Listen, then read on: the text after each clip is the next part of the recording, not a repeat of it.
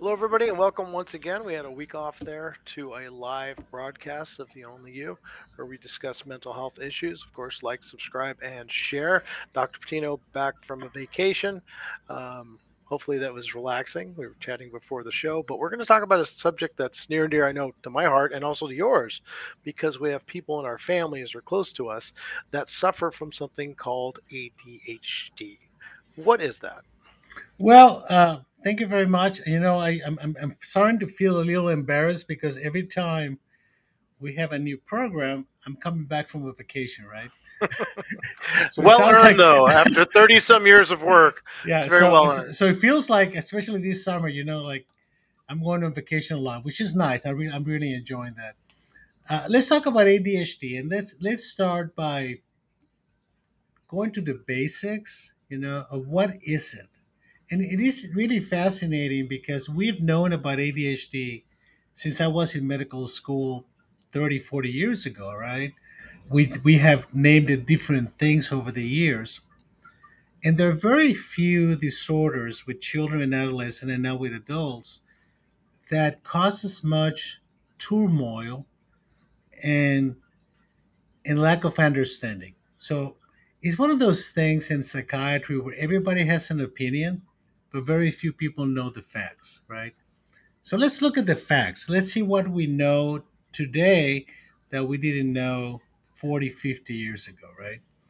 The first thing, the first fact that is important, tremendously important for people to understand, is that ADHD is not a psychiatric disorder per se. It's a neurological, neurodevelopmental disorder. So that's a fact that I'm not making it up, right? Now, this is not the first time in the history of psychiatry that we have reframed things, right? If you look back in the 1920s, 30s, epilepsy was considered a mental disorder. Wow. And back in the mid in, in, in the medieval years, it was a satanic thing, right? You be you were possessed if you had epileptic seizures. So we have grown from that, but we have gotten to learn that attention deficit hyperactivity disorder, that's actually the official name. Uh, we used to call it about ADD. We used to call it ADHD. So, so it is. It's no longer two different things. It's one. It's, it's always been one thing, but okay. we were using, but we were saying ADD versus ADHD was the presence or absence of hyperactivity. We got rid of that, and now we have subtypes. But the second fact is that uh, attention deficit hyperactivity disorder, let's call it ADHD, is a genetic disorder. It gets transmitted in families, and that has kind of serious implications. So, number one is a neurological neurodevelopmental disorder. Number two is a genetic disorder, one of the most highly genetic disorders in neurology and psychiatry. And it really is something that you're born with. Okay? So, we call it attention deficit hyperactivity disorder because there are two sets of symptoms, right? We have obviously the inattention and we have the hyperactivity poor impulse control issue, right? So those two sets of symptoms are present in an individual very early in life. Now, that doesn't mean that we're going to notice it at the time the baby is born but we notice it when the baby starts needing to learn. There are some features in some early stages of development that you may notice the kid being distracted, being irritable, but they're not really formally needing to learn. But what, what age group is that typically that you can see start seeing those symptoms? Usually, we start identifying the kids with attention deficit hyperactivity disorder in general when they start school, six, seven years old. Now, that doesn't mean that we don't see or the child psychiatrists don't see ADHD severe earlier in life. But as a rule, most of the kids will be identified in school when they get into formal learning and they get into a very controlled environment. Right? Now, it's also important to understand that ADHD is not something that it is disabling per se, right? Uh, there are some rare cases in which the hyperactivity is so severe that the kid's not able to function. kids are able to function, but they have difficulty learning. They have difficulty not reacting, not being impulsive. So it is actually a misnomer to call it attention deficit because it's a lot more than that. It's actually an executive function disorder that has a lot to do with attention, but it also has to do with problem solving. It also has to do with not reacting. It also has to do with listening, right? So there are a multitude of of, of symptoms that we need to be looking for. But but how do we identify it? Well, first, when the kids starting to learn, they get gets distracted a lot, right? So they start making kind of careless mistakes, right? Because they're not paying attention. They're constantly changing their activities, so they never finish anything, right? So we have to keep that track, um, keep an eye on that. They have a lot of difficulty with task-oriented situations, right? So if you if they had to follow a sequence, they may start and they may either jump sequence, okay, or not follow the sequence and go into something else. So those are kind of details that we see. The other part really has to do with the hyperactivity, and that has more to do with the kid reacting impulsively. Now, it's not always that the kid's moving all the time, right? Sometimes is that the kid blurs things out, right? So you're having a conversation with the kid and the kid's interrupting you, right? And it's not necessarily because there are ill intention. They're not trying to interrupt you. But if an idea, idea comes to their mind, they have to say it. They don't have that ability to hold it in their cognition, waiting for their turn, right? So they're not very good at waiting for turns, right? They're not very good at uh, doing chores, for example. I mean, the typical attention deficit hyperactivity disorder kid is a chronic procrastinator, you know? So they get home from school, right? And they have to do their homework, and you have this expectation that the kid's gonna have dinner, sit down, watch TV for 30 minutes, and then go and do homework. And Then they take a shower. I mean, the normal routine of most kids in that age. But what happens is that they may get into having dinner, they do it very quickly, then they go to the TV and they're watching TV for a long period of time. And then you tell them it's time to do homework, and uh, the kid says, in a minute, in a minute, in a minute. And one of the problems, especially with electronics, is that kids with attention deficit disorder tend to hyper focus. So there's certain things that they will do with their hyper focus on one thing at the expense of everything else, right? So they eliminate everything else. So they look like if they're not listening to you. Well, it's not that they look they're not listening to you; they're not listening to you, right? So, and that's very frustrating for parents, right? Because immediately it's taking into it is a bad kid. It's not that he cannot pay attention or he cannot listen; is that they don't want to. Yeah, they definitely get labeled a lot. I know my my stepdaughter has been labeled a lot, and um, I'm very easily identifying the person in her family that passed on that trait because I literally can walk around my own home and see things that have been started that never get completely finished. it's like a, a trail of breadcrumbs. uh, Yes. It's it's very obvious to see that, and and to that point, I, I I mentioned before the show, my stepdaughter, who uh, you've treated in the past, um, you know, has done relatively well for herself. She's in college now. We got her through you know high school and, and middle school. She's doing well. She's playing uh, uh, college uh, soccer, but she has that one class. And that one class is the one that she has to pass to get her degree, and it keeps challenging her because the way it's set up really taps into that executive function part that you discussed. Could you tell us a little bit more about what that actually is? Well, what happens is that in order for you to problem solve, you need a multitude of different functions, right? You need your eyes, you need your ears, you need to collect the information, you need to process the information. Then you have to come up with a solution that is a complex process, and then you have to verbalize it or implement it, right? So if you look at the number of steps that need to be followed in a situation like that, there are a lot of things that are happening. So kids will have a lot of difficulty with some of those steps, right? So the ability for them to retain information in, in short term memory long enough to utilize it is like if you had a, a hard disk and you have RAM memory in the computer, right? And RAM memory is always holding information here that you're constantly using and you keep pulling it up when you need it, right?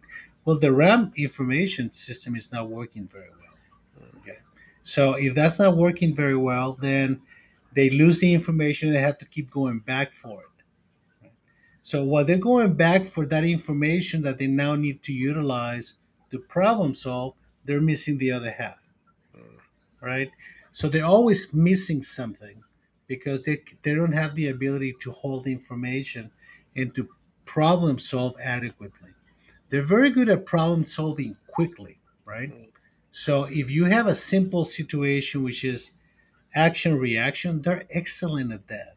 And I have to tell you, because I've been doing this for a long time, I have patients who are athletes, whether it's football or baseball, or patients who are extremely intelligent, right? And they would have find ways to deal with action reaction very quickly. And also, patients with attention deficit disorder tend to be excellent hunters. Hmm. Right? Why is that? Because they tend to hyper focus and eliminate a lot of other things, right? I, I mean, I, I remember a patient of mine who was a baseball player, excellent baseball player, professional baseball player, and he needed medication to to deal with his life in terms of communication with family, social situations, so he would not be reacting and interrupting impulsively, or to go to a meeting of the team, but he would not take the medication to play, Hmm. right? Because he, he said, I learned to play with my attention deficit disorder. So if you medicated him when he was playing, you were changing the rules of his brain. Wow. Right? So he will hyper focus. I mean, he was a he was he was a, a fielder, and he was he was actually pretty good. So we we need to understand that um, sometimes, and especially with girls, um, you're not going to see as much of the hyperactivity. And in our educational system, usually the squeaky wheel gets the oil, right? So it is the hyperactive boy who's not able to sit still, who's not able to play nicely in the playground, who is pushing people around, who is difficult to be with because they're so intense and so hyper, right? Uh, those kids can identify easily, but girls don't, Hmm. right? And girls have this ability to be more social than boys and less aggressive. So they may work well with others, right? So if you're not hyperactive, you're not as impulsive, but you're inattentive, you may move with the group, right? And I see, I've seen this over the years a lot in terms of girls uh, having had some inattention, but with the work of their group and the teachers and the parents, they make it to grade school, middle school, high school, and then they go to college. And when they go to college, their support system collapses Mhm. and things get really bad. And what happens quite often, I tell this to my students all the time, they come back from college, first, second semester, they have failed some classes, and they're depressed. And then they get diagnosed with depression, right? They're not depressed, they're demoralized. Yeah. So you have to, whenever you get a child or a girl that comes from college after being doing well in high school, average student or maybe above average student, goes to college, starts to fail, right? People starts blaming, well, it's their they're partying too much, you know, they they don't they're not at home, they're depressed, they're sad. No, no, no, no. Look for attention deficit disorder because a lot of these girls are not depressed; they're demoralized because they're failing and they don't know why they're failing. So uh, if a child starts getting, you see those behaviors early, pick them up in school, or in this case, uh, all the way out until till college. Uh, what are the next steps to to help support this and to make it to make them have a good life. You see, everything in medicine, whether it's neurological or whether it's endocrine or whether it's rheumatology or heart disease, everything is about how much, how often, and how it affects you, right? And we talked about this before. So the fact that you have attention deficit disorder with hyperactivity, whether it's combined type or primarily inattentive or primarily hyperactive, which are the three subtypes, regardless of the subtype, what we have to look at is what is that doing to the child, right? Is the is the illness, uh, and, and I see this a lot because I treat parents that I diagnosed with attention deficit disorder that now have kids that have attention deficit disorder, and they ask me, should I medicate my child? I say, well, let's assess the kid because we don't medicate the illness. We actually medicate the dysfunction. Hmm. So the same thing happens with diabetes, right? Can we treat diabetes without insulin or diabetes medications? The answer is yes. It's not easy, but it can be done. Can you treat attention deficit disorder with medications? Yes, you can. But it depends on how intense, okay, how frequent, and what is it doing to the child, right? So it's not only the presence or the absence of inattention or hyperactivity impulsivity that we are concerned about. So I always ask the parents, okay, so what is this inattention from your child doing to your child, right?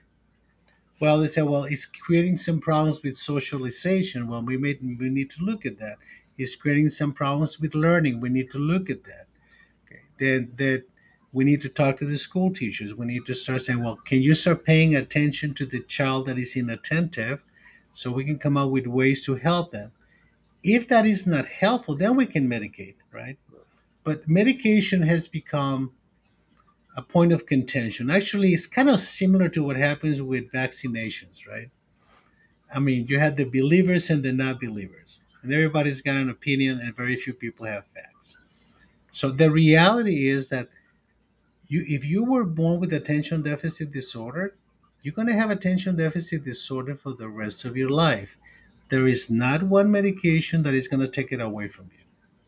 And you need to know that because you also need to know that as you get older and you have your own kids, a, high percentage of your kids will have some degree of attention deficit disorder that may or may not require treatment, right? So, the decision of treating with medications okay, should not be taken lightly but also we should not neglect and condemn condemn a kid who has a severe intensity, frequent all the time, and a lot of dysfunction to not being treated because we don't believe in the treatment, right? Eh, you know, it's interesting. Uh, again, having gone through this, um, and and I remember the arguments to for and against medication, uh, the response to medication was tried briefly, and watching her uh, find ways to make it work. Uh, associated with that are things that schools are doing, including things called the 504 plan and stuff like that. Could you explain that a little bit to the audience? Yes. Attention deficit hyperactivity disorder is considered a, a learning disability, a disability under the ADA, the American with Disabilities Act. So it's a learning issue. So if, you, if it gets identified and diagnosed, you're entitled to accommodations in school. Now, accommodations are very different than a special education. Separate things. And parents always get afraid because they don't want their kids to be in a special education. But when you identify in school the child with attention deficit hyperactivity disorder, becomes important they start a process, right, to facilitate the child being able to learn at the same level that other kids and that includes behavioral interventions, educational interventions, and in some cases, medications. A lot of the referrals that we get to treat these kids come from the school. Directly from the schools. Well, the school talks to the parents. The parents decide to bring the kids. Uh, some of them do, some of them don't. Um, now, the, the, let me present it to you this way. Let's say that you have a child who was born with one leg shorter than the other, right? And it's a special shoe so they can walk and run properly, right? So the 504 plan is that shoe. You want to level the playing field so the kid can be competitive and be able to learn similar to everybody else. So the same thing happens if you get a special shoe, you might be able to go to physical education and you may start doing some running, right? And it's not about just helping the child feel better about themselves. It's about everybody being at the same level as possible. Now, that those ideals are not possible because everybody has different genetics, different levels of intelligence, different levels of learning, different ways of learning, right? So, so at the end of the day, we'd want to make it as fair as possible for everybody who's in the classroom in terms of learning. Okay, so these kids that get through, they get the 504 plan to give them some accommodations. What do they look like as adults? Uh, it depends. that's that's an interesting question because ADHD in adults has become a big topic lately because finally we decided to accept the fact that this is an illness you're born with and it never goes away, right? So, in my experience, and what we see a lot in, in the clinical area, is that kids that have attention deficit disorder with hyperactivity continue to be inattentive as adults, right? But you also need to understand that those kids also develop a way of being, develop a personality, and ways of coping with their inattention. Some of them are quite successful, some of them not. What I've seen is that a lot of the kids kind of lose their hyperactivity, but not their impulsivity or inattentiveness. So Hmm. some of these people tend to be still somewhat impulsive. A high percentage of them, especially those who were not treated, forget the 401k, because the consequences of not treating ADHD are pretty serious, right? So if you if you got a 504 plan and you got medications if you needed them, you may become somewhat less um, impulsive I mean less hyperactive as an adult, but you're still going to be somewhat inattentive. The question is, will they need to continue with the treatment or not? In my experience, about 40% of the kids who were treated properly will still require some treatment as adults, especially those who are very impulsive. Not necessarily because um, of the issues related to learning, but now it's issues related to work performance and relationships. So imagine um, being inattentive and being married to a man who has a, had attention deficit disorder, right? Who has a tendency to hyper focus on certain things. Um, and you have dinner with your husband. Your husband uh, finished the dinner, everything is okay. Goes to watch TV, the news, right? And the wife finishes whatever she's doing, goes and wants to cuddle with her husband, right? And then she sits next to him and it starts touching his head. And he turns around and pushes her away, right? Uh, why did he do that? Hmm. Because he wasn't expecting it, and that's how he copes with things that he's not they're not in his attention space, right? So I tell women or men, depending on who's the one that has the attention deficit disorder, if you want to do something with your partner when they're busy with something else, you better tell let them know in advance that you're going to do it. All right. So there, there are issues that are intense that affect your relationship. So as an adult, issues related to work and issues related to relationships become very important because you continue to be impulsive and at times aggressive. Really aggressive, like physically aggressive?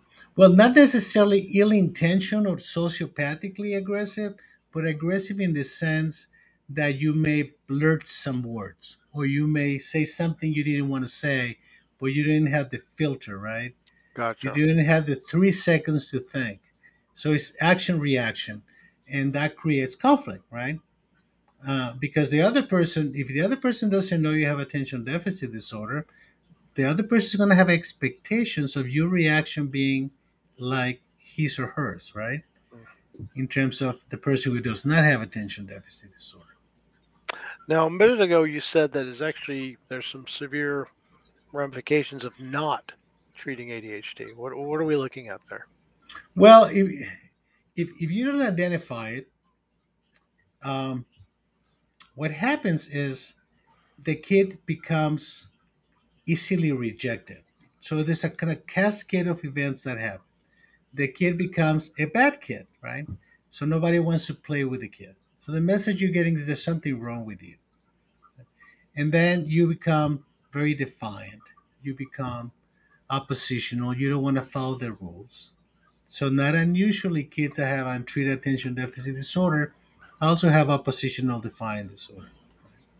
And then you become very impulsive and self gratifying. So whatever comes in front of you, you'll do it. You're not gonna spend three seconds going to your mind about the potential consequences. So untreated attention deficit disorder has serious complications, including oppositional defiant disorder, conduct disorder, criminal behavior, substance abuse, impulsive sexual acting out, right? That's that's what I see in the hospital. And then they become demoralized, you see depression, you see anxiety. So there's some huge number of things. Now, look at it this way. If you look, if you grew up totally neglected, impulsive and inattentive, and you can't problem solve, you basically at a very low level of self gratification. So whatever I need, I'm going to get.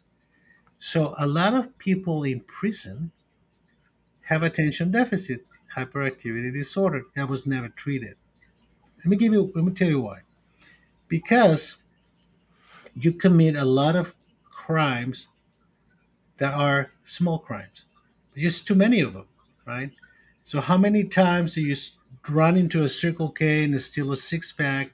You didn't pay attention. There was a police car next to you, right? Mm.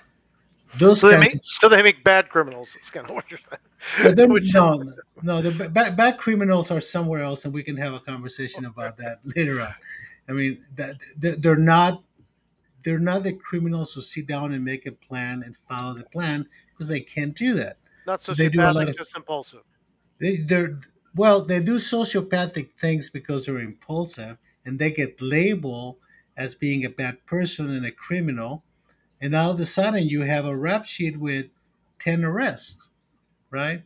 So now the cons- the logical consequence of the judicial system is, well, let's send you to prison for 15 years because you're, you're not corrigible. You, you cannot be corrected. You're, you're incorrigible. So, so those types of situations lead to complications. I mean, the number of people that get into domestic violence, you know, impulsive sexual acting out, uh, theft, uh, fights. I mean, there are there they tend to be more followers than leaders, but they're also vulnerable to the good sociopaths. And saying it, I shouldn't say good sociopaths, but the functional sociopaths taking advantage of them. Hmm. So they're like the lower level. So there's some significant dangers there. So um, you've mentioned what it looks like. What are the resources that a parent has if they think their child may have ADHD? Well, the, the, the number of things that need to happen is that it starts with you raising the possibility, right? By looking at how's the kid behaving, uh, having difficulty with the grades, uh, having difficulty with uh, doing the chores, procrastination, irritability, right? And then you have difficulty correcting them. They start, you know, telling you to leave me alone, stuff like that. If that becomes consistent, then you need to raise the possibility and ask for help. The school is a good place to start, right? Actually, schools can evaluate kids. You don't have to go to a psychiatrist or a therapist. Your pediatrician is probably one of the best sources for you to start exploring that. Now, you have to look at the behavior longitudinally, meaning over time, and make sure that it's not a one time event, it's not a photograph. Want to see it? Look at the movie, look at the consequences, look at the intensity, and at least raise the possibility of asking for help. I find parents being very reluctant to look for help because they think they're doing something wrong. Hmm. Not for the child, but that they made a mistake or they didn't coddle the kid enough or whatever, right? So, You know- You know that you said that, but you know about my experience. Um, the family that I was dealing with didn't see any problems whatsoever. It, took a lot of strength on my wife's part and a lot of kind of uh, hey uh, red flagging on my part for them to even see it. I think that can be an impediment to a child also being treated that the parents don't want to see like there's a problem at all. Well, and, and, and, and we have to admit that for us as parents, we tend to have some degree of living vicariously by our kids and how our kids do. And if the kids are not doing well, then there must be something wrong with us too. And we need to stop that. You have to look at this like if you have a child right now who's getting epileptic seizures, right? And it's starting to happen more often, right? And now it's happening every day. Uh, would you take the kid to the neurologist? Probably. Well, this is your brain. It's just the brain is not connected properly because of your genetics, and the kid has some abilities that are better than other people and other abilities that are not. Right? I mean, I, I and sometimes I, uh, if you if you get a number of kids with attention deficit disorder, and you sit them under a tree, and you teach them under a tree, they learn better. Hmm. Because they're not, you see, ADHD people are not made for boxes. They're not made to be put in a box. And I'm sure you know a lot of people like this. Oh yes. And, yeah. And and if you put them in nature, right, they'll do great. And so so we choose our careers based on what our brain is giving us, right? So if you have attention deficit disorder, you're not going to be fixing watches, okay? It's just not going to happen. But you may be a great park ranger, right? So we we we kind of find our ways there are some theories of what we call phylogenetics, which has to do with what is the purpose of our genetics, uh, and is usually adaptive. And people who said that there was a time when people with attention deficit disorder, because of their impulsivity, hyper focus, aggression to some degree, were the leaders of a tribe, right? And they were the hunters. They were the ones who left the tribe, go and find food and bring it back, and really they didn't care if they come back or not they just wanted to go and hunt, right? So there are people that have that natural ability, and we have to recognize it and try to move the kid toward where their abilities are. You know, as a coach, that's always something I've done. I was talking about that to some people today. My my job is to objectively, and I think that's the tough part with parents. They're not objective about it, and maybe the schools. That's why it's a great uh, resource to see the talents uh, uh, and the people on your team and then to do your best to uh, to help those things to put them in the right spot so they can be as successful as possible and manage the weaknesses. And so parents out there you've got some more information now about adhd try to be aware of what's going on with your child. Listen to that school counselor. Listen to feedback of other people without getting upset about it uh, and process that. And, and, there's a lot of help out there for you. And as dr patino just said uh, people with adhd are not uh, destined to be failures. Some of the probably our, our greatest uh, successes, probably uh, people like Edison and the like, uh, had some ADHD. Uh, just make sure we can support them, get them in the right spot so they can thrive as well as they can. Thank you again, Doctor, for some, your time. Thank you, everybody, for listening, and uh, we'll see you again next week. Thank you very much. We'll see you soon, guys. Take care.